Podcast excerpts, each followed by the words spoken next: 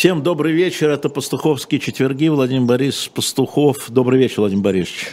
Добрый вечер. И я, Алексей Венедиктов, я сделаю такое небольшое заявление сначала, а, буквально на одну минуту. Я был сегодня гостем на канале, на котором и вы выступаете постоянно, Владимир Борисович, и ведущие, некоторые гости очень, на мой взгляд, пренебрежительно отнеслись к тому, что вчера а, вот эти антивоенные протесты выхлестнулись на улицу, и протест был не массовый, и а, молодые люди вышли не за страну, а за себя, любимых. А, ну, я возмутился, я просто хочу сказать, что и те 1486, которые были задержаны, и все остальные, они вышли не только под дубинки, они вышли под пять статей административного и уголовного кодекса. Они настоящие герои. И когда мне журналисты другие говорят, что протест был не массовый, я им сказал, ну приезжайте и сделайте его массовым. А, поэтому я хочу солидаризироваться с этими ребятами. Все, мой стейтмент закончен на эту тему. Э, ваш стейтмент продолжу? Да. И не знаю, какой, э, может, какое может быть оценочное суждение в отношении всех тех, кто вышел или не вышел, со стороны всех тех, кто не вышел. Хм. А, вот я понимаю э, Володю Карамурзу, который сказал, что не может призывать к протестам, находясь вне России. Это его личный выбор. Я понимаю, он приехал, он сидит и может оттуда выражать претензии кому угодно. Вот все те, кто не сидят рядом с Карамурзой, э, могут промолчать. А, мы тогда идем к причинам, которые вызвали эти э, впервые массовые, я подчеркну, уличные протесты, несмотря на пять статей административного уголовного кодекса. А, про мобилизацию. Я, честно говоря, мы вернемся к тому, зачем она с нашей точки зрения, с вашей точки зрения. Но вот я посмотрел у Сережи Пархоменко, который э, внимательно за этим наблюдает, всегда вот за такими вещами, э, и он сделал такой вывод. Люди стали считать эту войну своей. Вот, а, а вы как думаете? Слушайте, вы знаете, я по профессии э, юрист, э, у меня нет эмоциональных таких подвижек э, сильных. Для меня было понятно приблизительно с конца июля, что мобилизация неизбежна, но есть и альтернатива – это применение тактического ядерного оружия. Мобилизация была неизбежна по одной простой причине – российская армия показала, что она сильно недореформирована, э, реформирована вообще не в ту сторону, и если так дальше пойдет, то скоро уже и реформировать будет совсем нечего. То есть она показала свою очень серьезную неспособность вести а, войну в неядерном формате. То есть был вот этот вот фетиш бомбы большой, была ставка на то, что поскольку у нас есть бомба, нас все будут бояться, а к тому, что современная война региональная идет совершенно в другом формате, готовы не были. Провалились российские сухопутные войска. А с 2 июня по 2 сентября практически армия топталась на месте, а, неся, в общем, существенные потери. А, стало понятно, что она проваливается в длительную многолетнюю войну, к которой страна не готова вопрос назрел уже на самом деле тогда. То есть вот это вот Харьковско-Херсонское контрнаступление, это был просто такой последний камушек. Поэтому, э, в общем, был простой выбор. То есть нет, есть еще один прекрасный выбор, сказать, ну мы програли Кума и как бы утереться и уйти, но это же как бы не, не для нас. Это решение не для нас. То есть, соответственно, поскольку этого решения быть не может, то надо э, приканчивать ситуацию.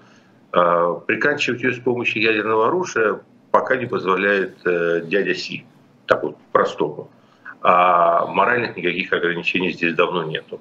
Соответственно, оставалось одно единственное средство – мобилизация. Забыли слово «частично», она вообще никакая не частичная, ни в какой своей части. Это просто мобилизация, не говоря о том, что э, э, с правовой даже точки зрения э, невозможно определить, что такое частичная мобилизация.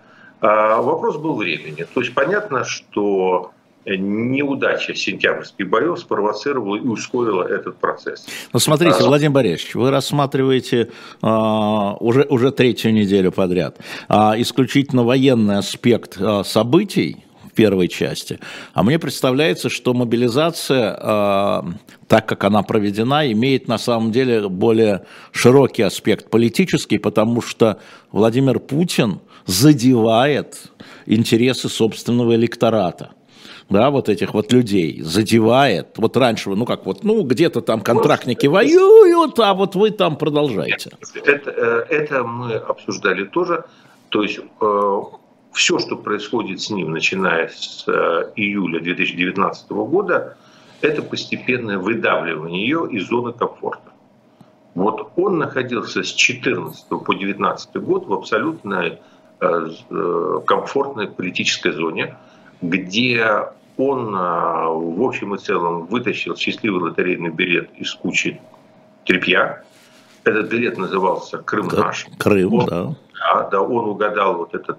То есть он а, воткнул иглу и каким-то чудом с одного удара попал в ту единственную зажигательную, в тот единственный зажигательный нерв, который, э, в общем, дал такую оргазмическую реакцию в мозгах огромного количества людей. И он прекрасно в этой зоне комфорта находился, потому что, в принципе, ему не надо было ущемлять никакие ничьи интересы. Умеренная давилова, умеренная обманивала, э, то есть все хорошо, э, можно, в принципе, ничего существенного не делать. В 2019 году московские протесты показывают, что эффект Крымнаша съедается. Время лечит все. А, нужно что-то предпринимать, начинается глубокое переформатирование российского общества, которое закончилось а, в январе 2020 года конституционной реформы, которая на самом деле была переворотом, который никто не понял и не оценил. Угу. И с этого момента он отступает. Каждый раз обстоятельства заставляют его уходить из зоны комфорта. Что такое зона комфорта, что такое зона дискомфорта? Зона комфорта, когда ты можешь ничего особенного не делать, все идет само собой. Зона дискомфорта, где ты должен для того, чтобы выжить, совершать какие-то движения, и каждое твое движение ухудшает твою ситуацию. То есть ты как бы спасая ситуацию, должен совершать акт, то есть ты не можешь не... Есть такое юридическое понятие действие или бездействие. Зона комфорта для Путина – бездействие. Угу. Зона дискомфорта для Путина – действие. Проблема его состоит в том, что каждое его действие делает ситуацию хуже. У меня был когда-то клиент, у которого эмоционально были проблемы с секретаршами. А он с ними ссорился, я их увольнял. Ну, такая судьба адвоката. В конечном счете на каком-то этапе я сказал, слушай, давай как-то это прекращать, потому что каждая следующая секретарша хуже предыдущей. А вот э, в этой ситуации я должен сказать, что каждая новая ситуация, в которой оказывается Путин, хуже предыдущей. Но при этом он не может остановиться и перестать действовать.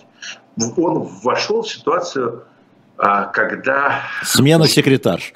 Да, смена секретарша. Вот поэтому я не рассматриваю то, что он сделал, как, ну, вот, знаете, сейчас он себе... Под... Нет, Очевидно, он боялся этого шага.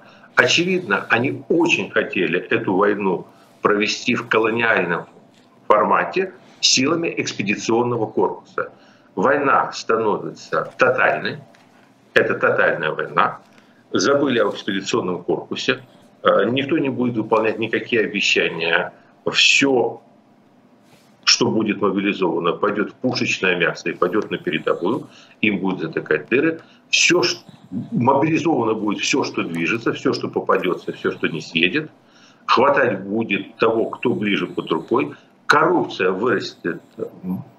То есть, как написал мне один мой знакомый, э, понимающий толк в апельсинах, а дома на Рублевке, которые освободятся, будут скуплены представителями военкомата, военных юристов и прочих важных военных специальностей. Ожидаемо. Да, поэтому, а, в общем, э, следующий этап это глубочайшее разочарование общества в своей армии, в своем царе, в способности вести и в понимании того, что воруют всю нашу победу. А это приблизительно будет э, конец 15-16 года прошлого века по календарю. До этого приблизительно не меньше 6-8 месяцев – а, но эти месяцы надо пережить, и это будет очень непросто. А, ну, смотрите, вы опять завернули в военную историю. Я хочу вас а, вернуть во внутриполитическую с точки зрения электората. Вот все-таки был, а, в России был при Путине такой оригинальный общественный договор. Да, не как у Руссо. А, я вас не трогаю, вы не лезете никуда, я вас не трогаю, там, живите, плодитесь, размножайтесь, богатейте там до определенного уровня, если вы не лезете в мои полномочия в политику. Забыли, это вот абсолютно был именно такой договор. Вот.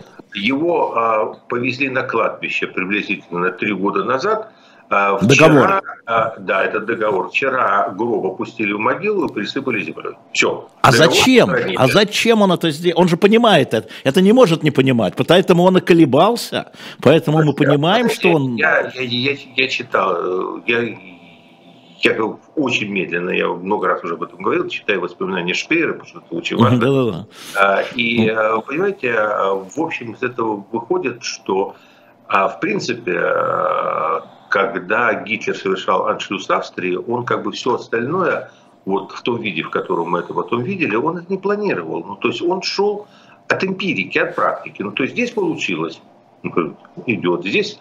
А сначала все получалось, и это вдохновляло. А потом стало не получаться, а выскочить уже невозможно. Понимаете, сейчас э, с определенного момента, с определенного момента вот этот перелом, переломным был я думаю, апрель этого года. Почему апрель? Что там случилось в апреле? Я уже не помню, честно говоря. А я вам скажу, что случилось.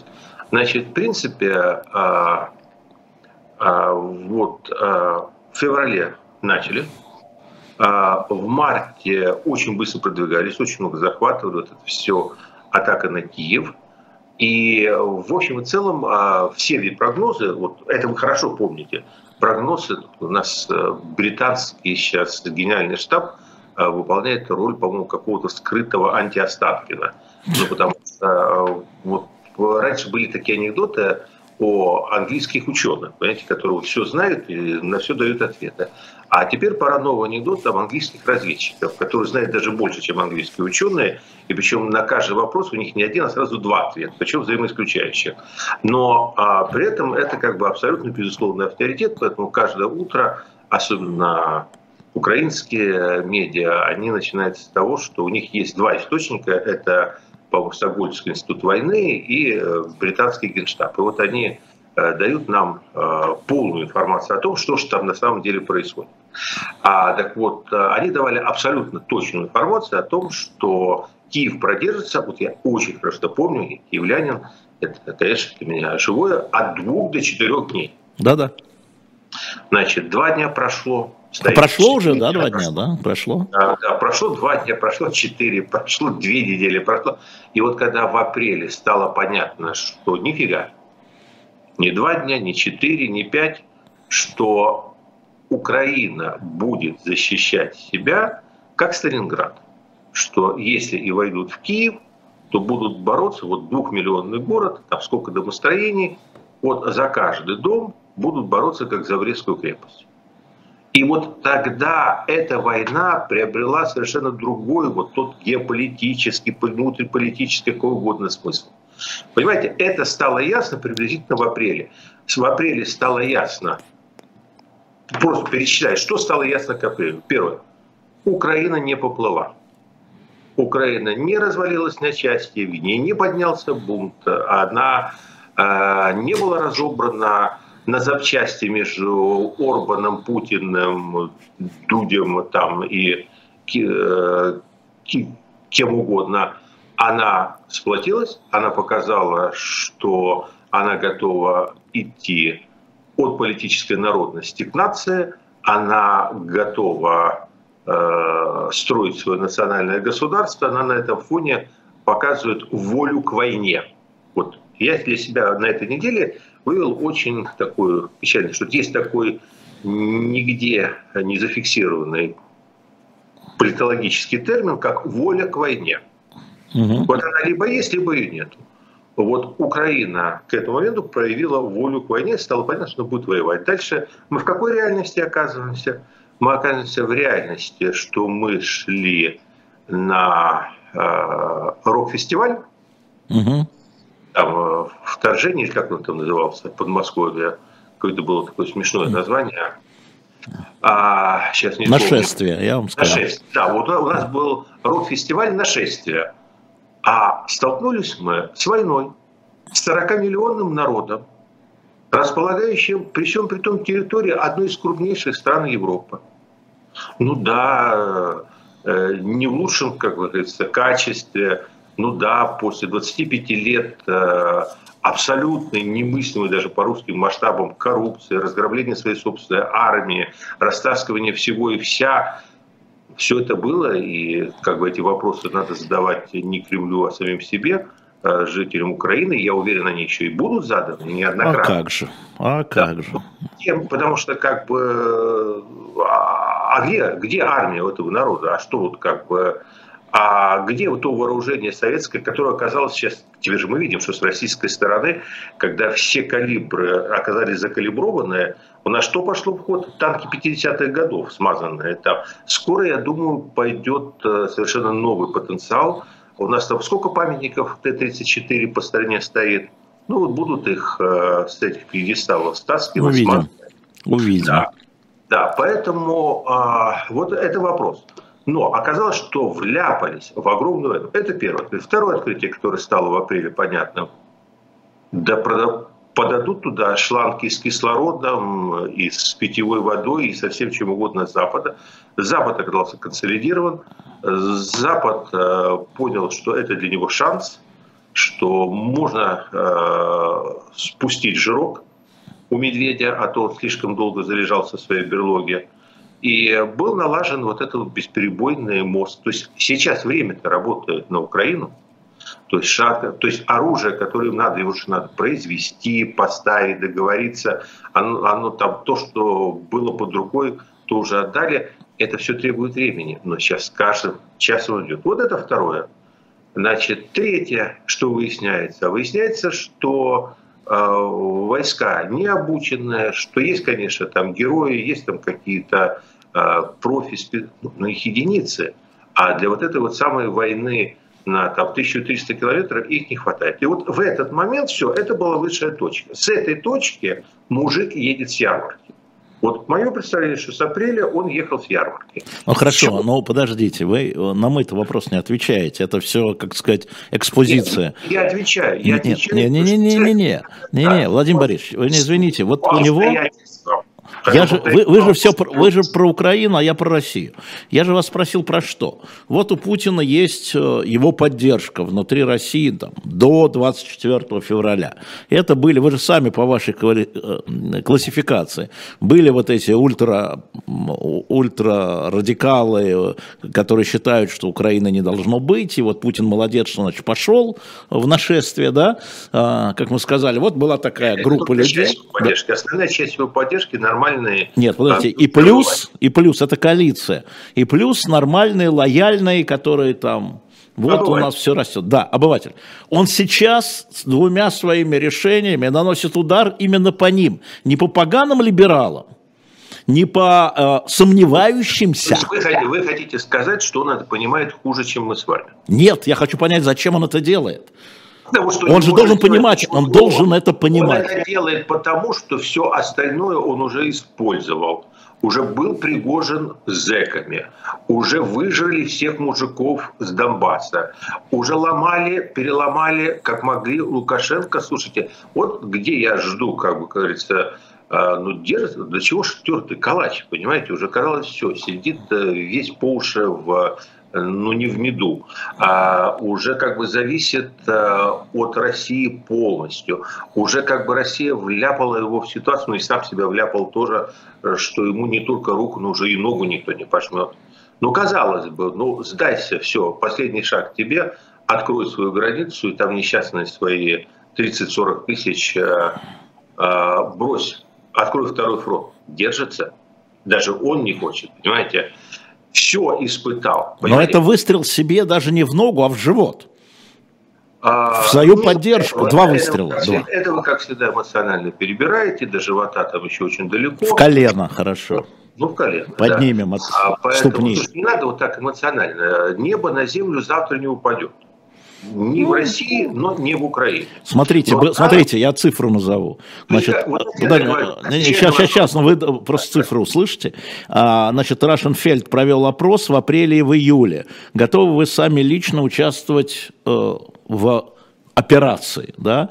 А если в апреле было 32% а, готовых и 59% не готовых, то сейчас 27 а, готово и 64 не готово. Да? То есть вот эта поддержка и так, и так плывет, а он еще стреляет себе в колено.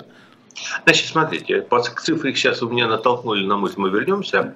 А, он делал все возможное, чтобы этого не делать. Он делал все возможное, чтобы... Согласен, согласен, согласен. Он держался до последнего, он выламывал руки Герасимову, он выламывал руки Шойгу, он говорил, так, ребята, своими силами, ресурсами, там, как хотите, все. Наступление под Харькову показало, что если этого не проводить, то еще чего доброго, они будут как Тухачевский штурмовать Фрунзе э, Крым. Понимаете? То есть э, дальше как бы ситуация развивалась?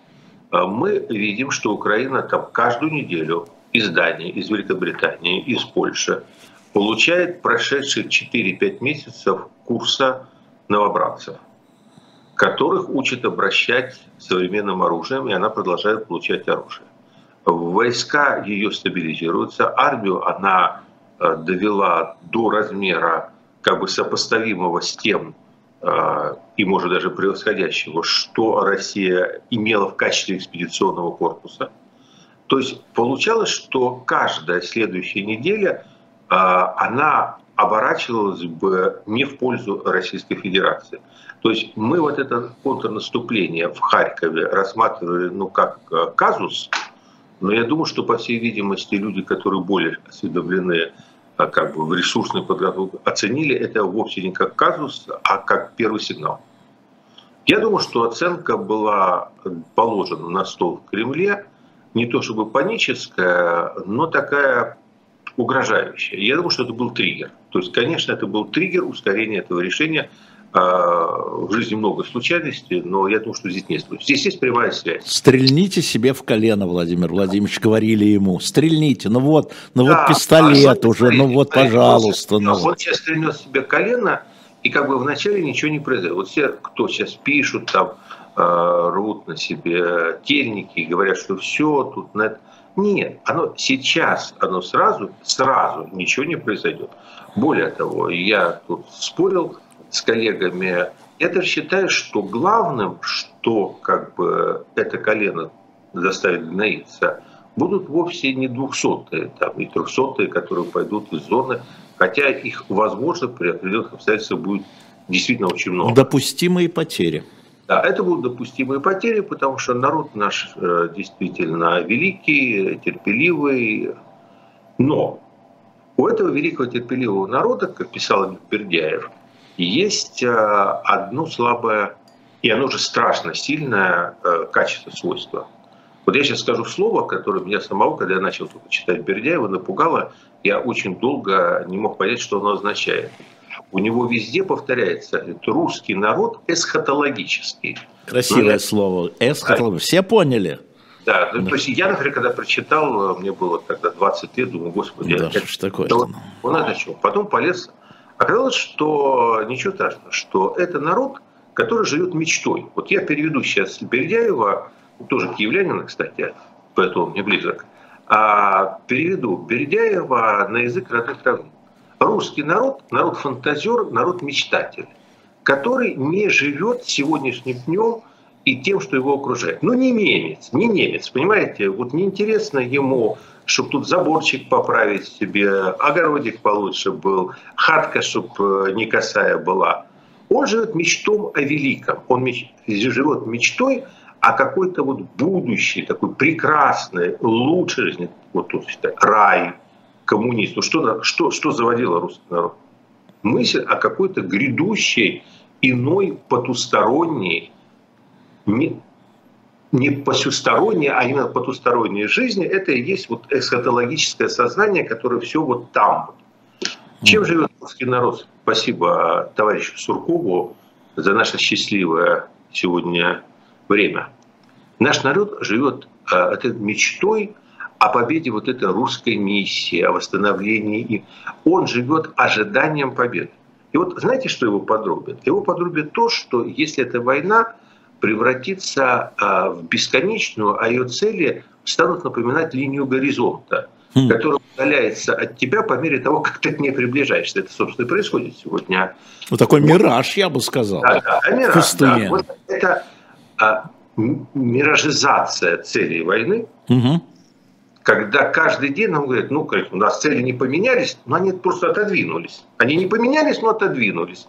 Завтра вот а через какое-то время это подробят.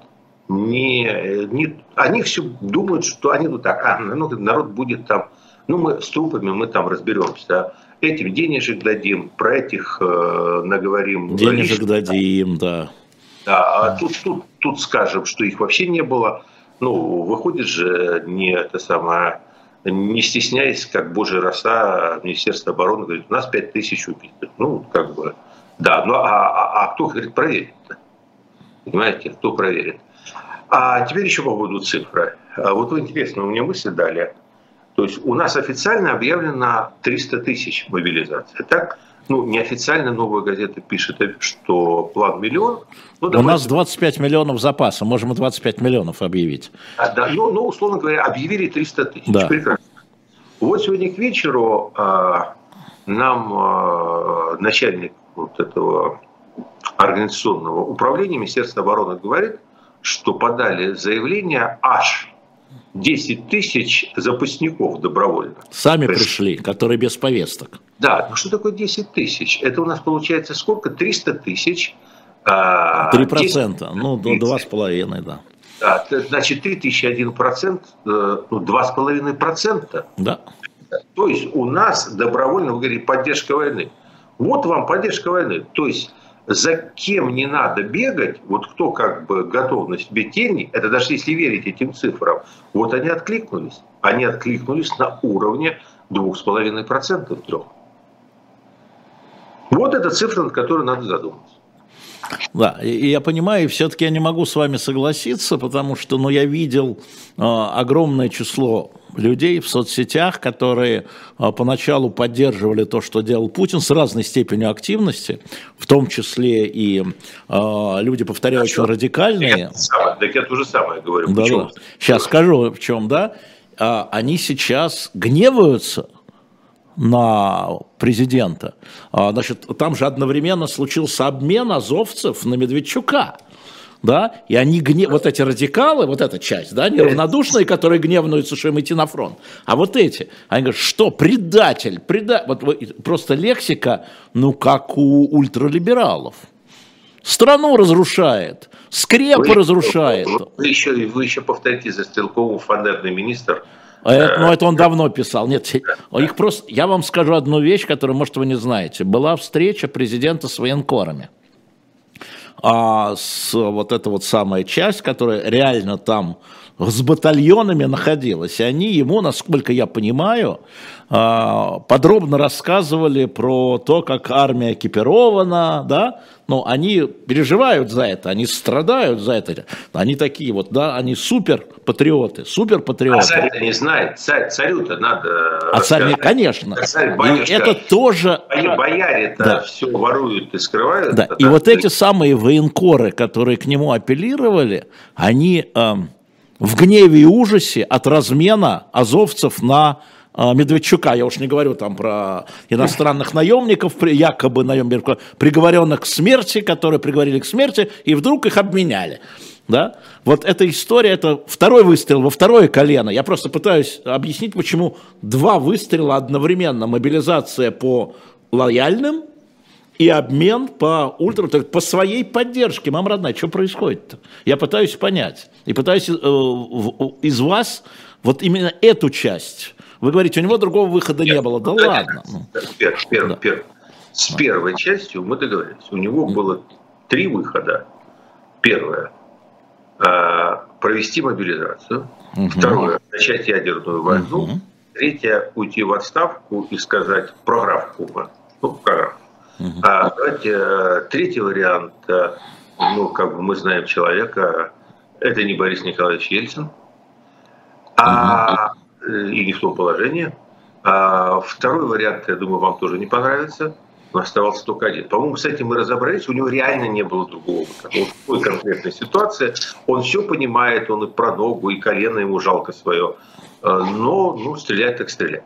Теперь давайте э, интересная тема с азовцами.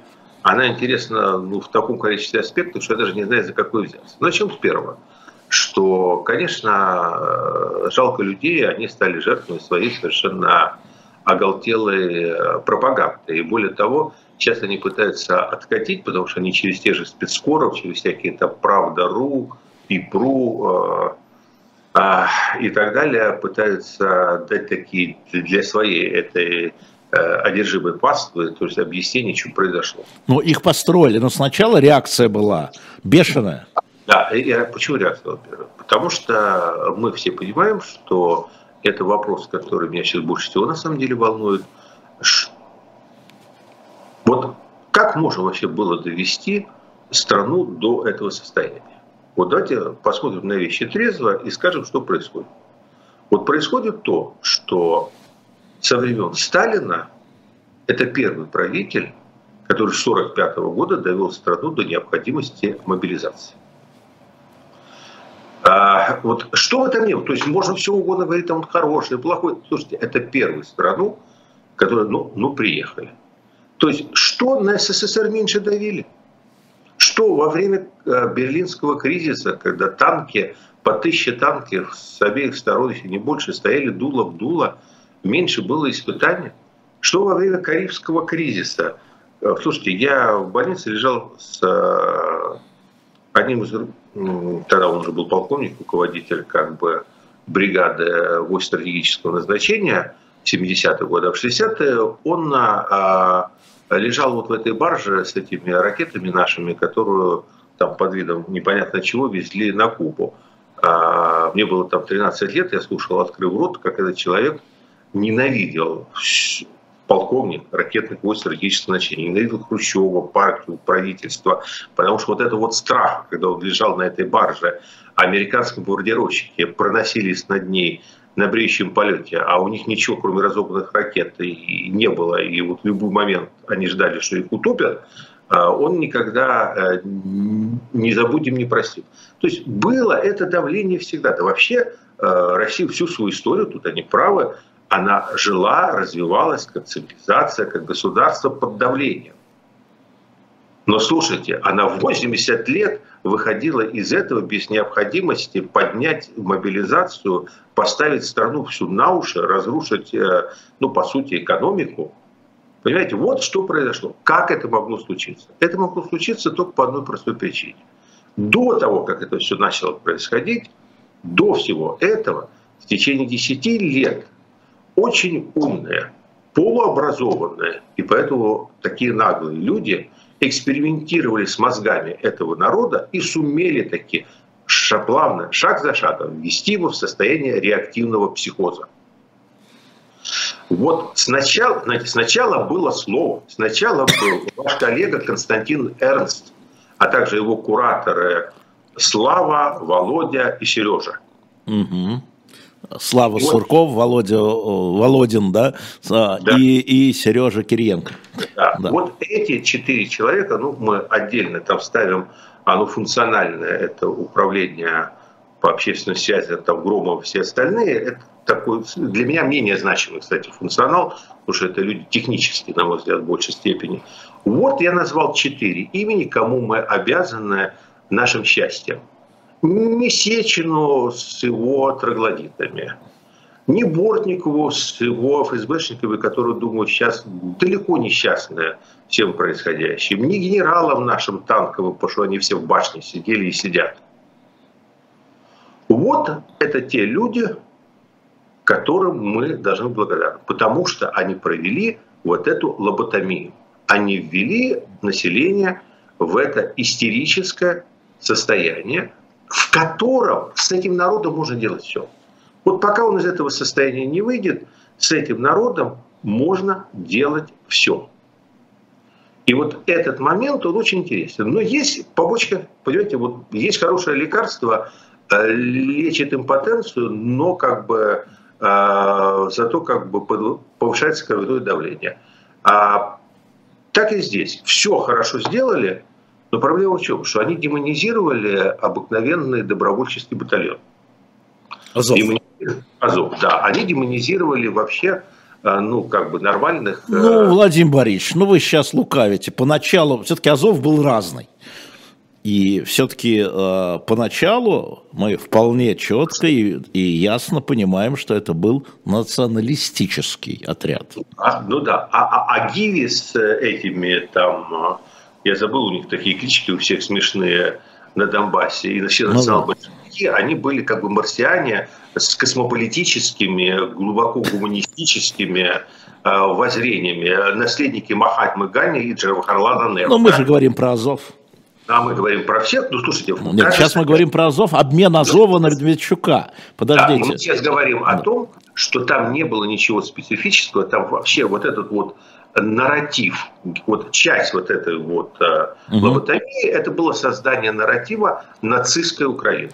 Но подождите, и Азов стоп. мифологический, и Медведчук мифологический. Стоп, стоп. Медведчука сейчас сторону. Да, Нет, я сторону. говорю, вот мифология на мифологию, что да, произошло. К Медведчуку придем, это совершенно отдельная история. Медведчук это, это по другой части. Он да. проходит у нас по другому разряду. Хорошо. Вот. Для начала здесь, а, то есть они демонизировали всю Украину. Они демонизировали национальное освободительное движение. Они демонизировали то, что да, в Украине есть определенная часть радикальных националистов, и даже не боюсь это слова, с профашистскими какими взглядами, точно так же, как еще большая часть таких же людей есть в России. А более того, когда я видел, как такая же часть английских э, мальчиков э, штурмовала полицейских на Дауни-стрит во время демонстрации English National League, так я должен сказать, что они выглядят так, что наши донбасские мужики отдыхают. Поэтому они есть везде. Вот они есть везде, так устроен мир. Но дальше превратили вообще украинцев а, вот в евреев 21 века, понимаете? А, такой вот сделали какую-то нацию иуд предателей, вот мифологии. И дальше получается как? Они, есть пастыри и паства. То есть пастыри, они, конечно, все понимают, э, как тот же Гитлер всегда издевался над Розенбергом, потому что считал его кретином, и понятно, но он функционально был нужен. А а пасва в это верит, понимаете? И вот этой пастве, которую накачивали, которую как бы там ей мозги прочищали, и она действительно, то есть она действительно поверила, что особо это какие-то особые изверги, это какие-то нелюди, это исчадия ада. Э, и, конечно, когда у них это в мозгах, и вдруг их всех берут, ни с того ни с сего отпускают, но тут получается, конечно, такая идеологическая проплешина, брешь. Я бы сказал, и... ломка ломка, это реальная ломка. Помните, как Владимир Соловьев кричал, да, в апреле? Азов, менять, преступники, это невозможно, это невозможно. Новичка, это кто? Да, да, да то, что жизнь, жизнь она такая. Жизнь она такая, да. да. Злая, знал бы, какой поворот там будет. Теперь дальше перейдем к Медведчуку. О, есть другая совершенно история, это вообще не о том. А, понимаете, это о том, что Владимир Владимирович был, есть, остается а настоящим понятийщиком эпохи 90-х. Путин? Да. Вот он президент, он сейчас вообще э, э, русский аятолла. Э, но при этом у него вот личные бытовые отношения, они очень строгие. То есть у него есть понятие вот вообще, есть понятие личного долга, личных обязательств, брак. То есть он с этим человеком, с этим Ючуком, он связан не политическими, не идеологическими узами. Он связан с ним, он лично с ним знаком, он испытывает к нему симпатию, тот взаимную симпатию, он как бы должен. И он, ему плевать на всех этих орущих, неорущих. Вот. Поэтому лично ему надо, а там, где личному надо. Вот у меня есть своя как бы версия, почему Путин э, разошелся вот до такой степени, до такой степени не любит э, Меркель. И моя версия связана с тем, что это частично завязано на освобождение Ходорковского. Потому что тогда, когда Гетшер вел эту сделку, она шла абсолютно вот в ключе таких человеческих отношений. И в рамках этих человеческих отношений там всегда существует клиринг. Клиринг, который персонализирован. Вот угу. не Германия, не Россия. Там, это да, все понимаю, понимаю. Да, вот я это сделаю для тебя. Но ты запишешь там в своей книжке, что ты мне должен, должна. И тогда он это сделал лично для нее. Ну, имея в виду, что впереди Олимпиада, там ну, много да, чего. Да, да. Он ожидал, что для него это святое. Люди, которые там, э, условно говоря, украли, разорвали там даже Бог с ним, это, это он к этому привык. Ну, слушайте, все равно, да, мы же сейчас говорим, э, да, не, говорим подождите, мы говорим не про настоящий Азов, мы говорим про мифологический Азов, да, то, что да. в головах русиян. Это вот, символ, подождите, да. в российских вот, мозгах, вот, это вот, символ вот, нацистской Украины. Да, мы против да. и мы отдаем на какого-то да, Ведмичука. Да, ему плевать на ага. то, что в этих мозгах. О. Он хозяин, он хозяин этого народа. Ага. Он его на самом деле презирает больше, чем все дядюшки Сэм вместе взятые. Он знает этому народу цену, как он считает. Он считает, что этот народ, э, э, ну, приблизительно так, как Ленин его описывал в своих разговорах с Гевротом Уэллсом и так далее. Э, проглотит, проглотит. Да, проглотит. Э, спасибо, что так. Он считает, что он этот народ вытащил из, э, ну, скажем так, компоста, остряхнул, дал ему 20 лет сказочной жизни. Угу. Уже понятнее, мне уже понятнее. Да, да. А дальше, поэтому ему вот то, что там кто кричит, нет. Но у него есть личные обязательства перед этим человеком. И он их выполнит. И, кстати, я должен сказать, что его сильная сторона он здесь не считает, когда он выполняет то, что он обещал, он не стоит за ценой. Что вы думаете, он не понимает, что будет репутационный ущерб? Понимает. Что вы думаете, ему это не коробит? Коробит. Но это, вот можно я расскажу такую историю, апокриф, как это называется. Почему? Потому что я не могу ни проверить, ни доказать. Но историю мне эту рассказали еще в первой половине десятых, скажем так. Я еще в России жил, ничего еще не предвещало, ничего не было. А, была такая ситуация, когда одному видному деятелю еврейской религиозной как бы, культуры отказали в российской визе. Ну, такое случается. Бывает, так, да, один, бывает. Да. А у Владимира Владимировича был визит в Италию. И другие деятели э, здесь э, на каком-то из приеме э, подошли ну, и попросили. Это нормальная ситуация, ну все так решается всегда. И вот, э, вот якобы доказать не могу, но я, ну так люди рассказывали. Он э, к этим просителям, когда они долго объясняли, почему это важно, там религиозные вопросы, общины, суть говорит, вам это лично нужно? Хм. Это вопрос, который я слышал миллионы раз. Так же, как и вы, Алексей Алексеевич, я по долгу службы и по призванию ну, часто участвовал назовите это переговорами, разборками. Ну, посредник это мое, моя работа. И вот много раз я всегда вот в этих отношениях, особенно с питерскими ребятами, О, да. один и тот же вопрос. Тебе это лично надо? Да, это я слышал и, да. а, и, и, и, и всегда отвечал «да». Да, вот если ты, если тебе, если ты начинаешь говорить, э, э, как Остап Бендер, про Э, детей там Донбасса, про необходимость э, спасти жизни, в пустоту. Потому что тебе смотрят в глаза и ждут одного. Тебе это лично надо, если ты говоришь «да», тебе сделают. Но ты должен знать, что если ты сказал «да», то ты лично обязан.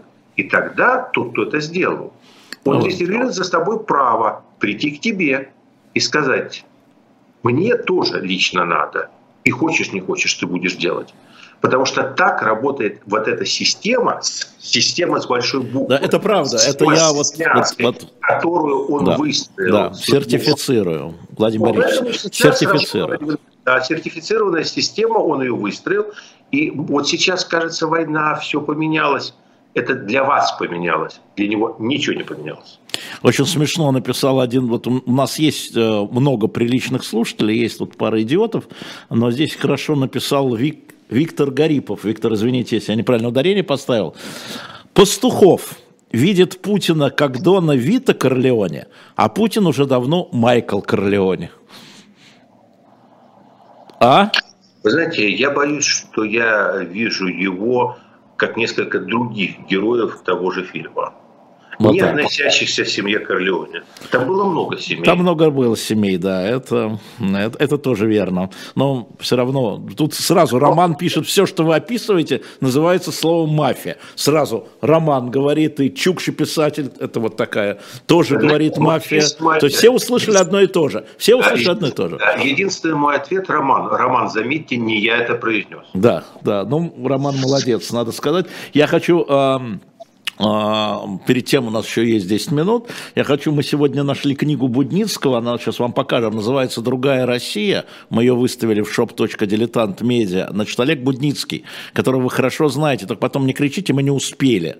Вот э, в конце, между, между Пастуховым и Быковым успейте, пожалуйста, shop.diletant.media. Что это за книга «Другая Россия»? Это исследование по истории русской миграции. Эта книга не для всех, потому что это историческое исследование, а не роман. Но это первая волна иммиграции, сегодня это актуально. А, вот, пожалуйста, можете зайти на shop.diletant.media. И вышел следующий номер журнала, когда в следующий раз я доберусь до вас, Владимир Борисович. Я вам привезу это в бумаге, я знаю, вы бумажный человек, как и я. Он посвящен Корейской войне. Там же. Да, ну, это, да, это есть всякие совпадения хочу вам сказать. А, так что вот, shop.diletant.media – это две новинки, но там есть еще, заходите, смотрите. Я хочу а, все-таки вот от чисто военных событий, вот мы очень хорошо пошли на попытку понимания, как же человек стреляет себе в колено, а я вот сегодня видел а, несколько толп людей, ну, в соцсетях, толп, видео. Одна толпа, которая бросилась во Внуково – мы это видим, улетать. Другая толпа в Чечне а, бросилась в военкоматы. Третью толпу в Бурятии ведут военкоматы. Они не под конвоем, но они уже вот прощаются, да? И вчера толпа, слово толпа, плохое слово, я знаю, люди – да, но четвертая часть вышли протестовать. И вот перед нами за один день разные фракции в России, реагирующие на решение президента. Россия, она разная. Что должно потрясти, чтобы они слились? Ощущение, что их предали. Так вот, мобилизация не есть ощущение для части из них, для ультрапатриотов раз, для равнодушных два, то, что я сказал про размен и про э, мобилизацию, что их предали. Нет ли такого? Знаете, а, человек, который я считаю очень умным, и с которым меня э, жизнь, ну так моя сложилась, свела а, вместе, его зовут Билл Браудер. Да, знаю а, я его. Да, есть такой а, герой. А он а, когда-то, когда ну, развивалось его дело, все, и все мы говорили, господи, ну как, как на все будет, он все время говорил такую фразу, вы понимаете, вы должны делать поправку, вот все-таки математик, на масштабы. Просто в России э, все всегда развивается очень медленно. А, интересно. И все развивается очень медленно, интересно. и поэтому мы когда берем какое-то усредненное представление о каком-то обществе, и mm-hmm. это усредненное представление нам диктует какое-то представление о темпах.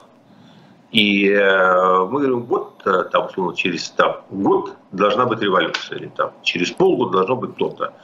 А потом Россия никуда не попадает, нам кажется, что она вообще живет какой-то своей особенной жизнью. На самом деле в ней все это происходит. Но мы ко всем вот вещам, в силу действительно особенностей русской культуры, масштабов, э, реально огромных масштабов страны, э, ее исторической растянутости коммуникации, потому что масштабы того, как мы застряли в истории, они на самом деле намного превосходят масштабы того, как мы застряли в географии. Потому что Россия – это страна, где часть населения живет уже концом 21 века, на самом деле, потому что есть люди, которые ну, реально выше и дальше, наверное. И, а другим своим концом она живет даже не в 13, а где-то в 11 веке.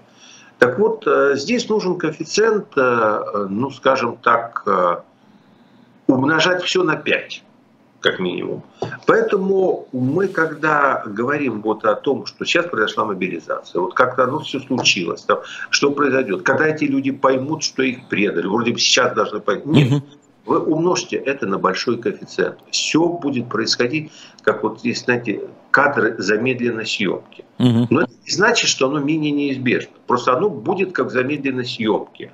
То, что там для другой, более компактной народности а, занимает год, здесь будет занимать 2-3 года. Но зато, когда это случается, вот а, есть теория, ну, эти теории, похоже, развивал Хиезер, которым я когда-то работал в одном отделе, с которым почти никогда ни в чем не был согласен, но тем не менее а, он замечательный историк, Георгий Борисович Кленер в экономике развивает, что э, развитие России, к сожалению, это развитие всегда вверх-вниз, вверх-вниз. То есть Россия развивается через перерывы постепенности постоянными скачками. Вот, к сожалению, у нас нет вот этой плавной а, такой вот синусоиды. Поэтому, когда вот это произойдет, будет мгновенный резкий обвал в противоположность. Mm-hmm.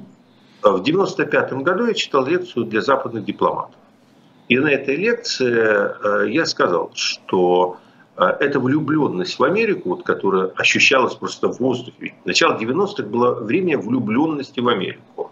Это очень опасный признак, потому что в этой стране влюбленность перерастает в ненависть в секунды. Вот сегодня мы живем э, в эпоху, спасибо опять названным выше там, персонажам, одни, одной частью вот этой лоботомии была демонизация Америки, как бы вот этого зла.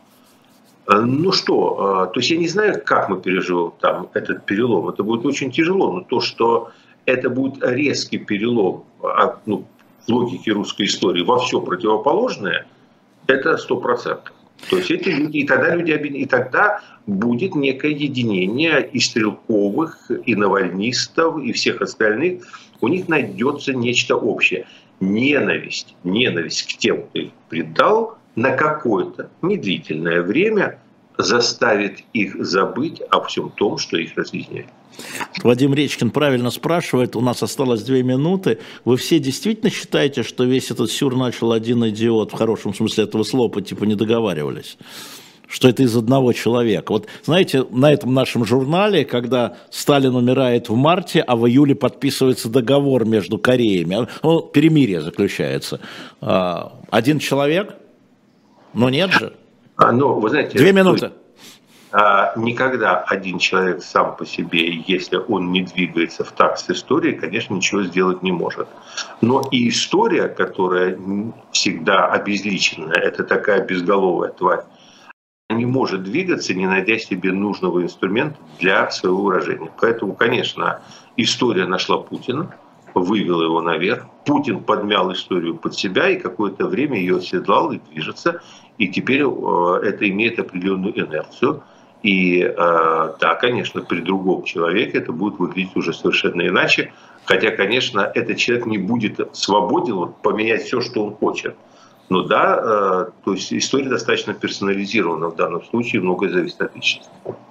А, Владимир Пастухов, я хочу ответить на несколько вопросов. Вопрос, будет ли Явлинский в субботу в 13, вторая серия, какова ответственность Запада, но я мобилизация, да, будет в субботу в 13, программа агента еще не будет, после 12 буду я, после 13 Григорий Явлинский у нас, соответственно, с эм, Сергеем Бунтманом. Вторая история, я бы просил вас, Владимир Борисович, и наших слушателей, это тема к следующему четвергу, посмотреть, что написал а, Андрей Мовчан, Э, в своем фейсбуке, я сейчас ретвитнул, те, кто на меня подписан, можете туда тоже смотреть, это экономические последствия мобилизации.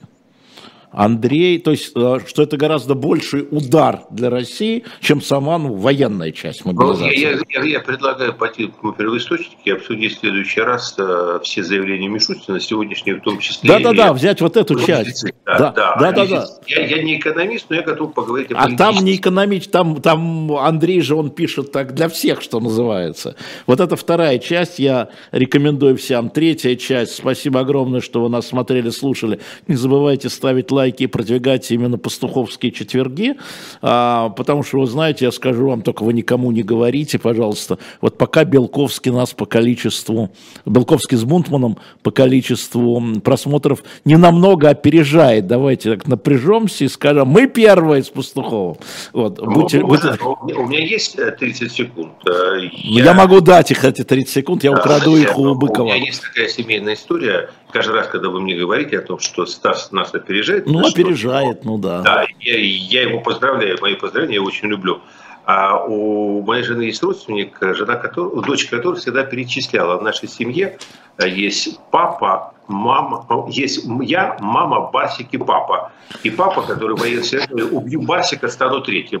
Вы ну, а здесь мы в позитиве. Ставьте э, лайки. И напоминаю вам, что э, да, завтра, новость, завтра в программе 2022 у Виталия Демарского профессор Александр Эткинд, которого вы просили.